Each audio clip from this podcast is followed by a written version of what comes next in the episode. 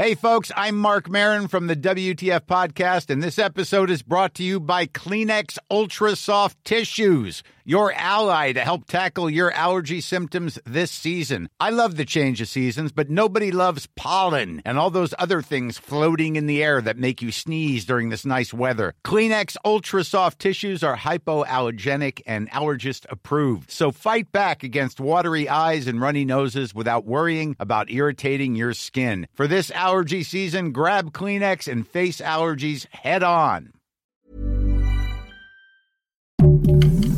Heraldo Podcast, un lugar para tus oídos.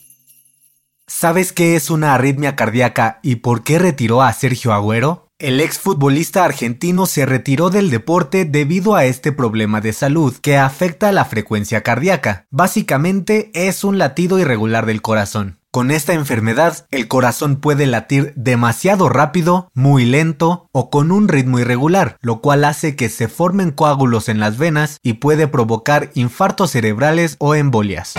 La delantera, las noticias más relevantes del mundo deportivo.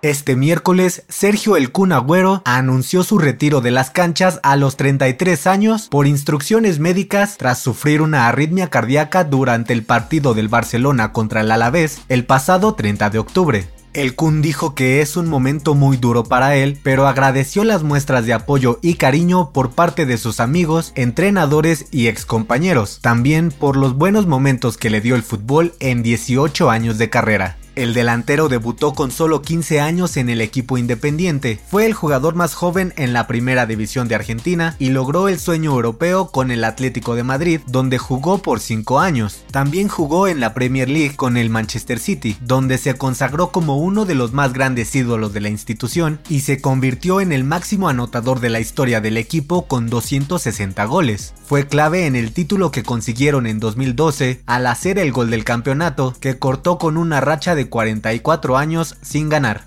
Con la selección argentina participó en los mundiales de Sudáfrica 2010, Brasil 2014 y Rusia 2018. Además se consagró campeón de la Copa América 2021 junto a su gran amigo Lionel Messi.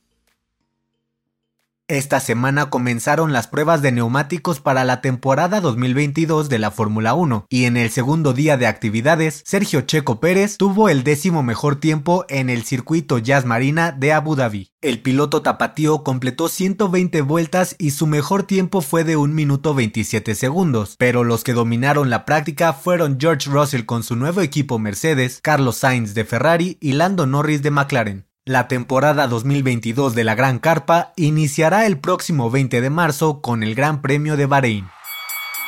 El 2021 ha sido un año bastante bueno para el boxeo mexicano, especialmente para Saúl Canelo Álvarez y Eddie Reynoso, ya que ambos fueron reconocidos por el Consejo Mundial de Boxeo como peleador y entrenador del año. El organismo presidido por Mauricio Sulaimán le otorgó el premio a esta dupla por lograr el primer campeonato indiscutido en la historia de la categoría de las 168 libras, tras derrotar a Billy Joel Saunders y Caleb Plant. El próximo rival del Canelo será el congoleño Ilunga Macabu, contra quien buscará ganar el título del peso crucero tentativamente el 5 de mayo de 2022 en Las Vegas. Este miércoles se llevó a cabo el sorteo de la Liga de Campeones de la CONCACAF y se definió el futuro de Cruz Azul, Pumas, Santos y León en los octavos de final del torneo continental. Cruz Azul chocará contra el Forge FC de la Liga Canadiense, Santos ante el Montreal de la MLS, León contra el Guastatoya de Guatemala y los Pumas ante el Saprissa de Costa Rica. La fase final de este certamen comenzará en febrero del próximo año y el partido para conocer al gran campeón será en mayo, aún con fecha por definir.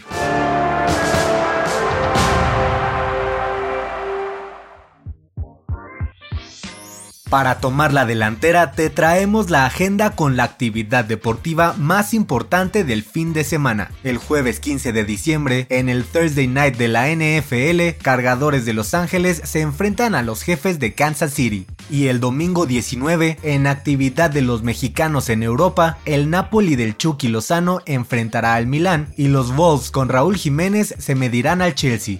Mientras que en la NFL los partidos más atractivos serán Vaqueros de Dallas contra Gigantes de Nueva York y Green Bay ante los Cuervos de Baltimore. Yo soy Pepe Ramírez y te invito a que sigas pendiente de la información deportiva en el Heraldo Deportes y todas sus plataformas digitales. No dejes de escuchar el próximo episodio de La Delantera, todos los lunes y jueves.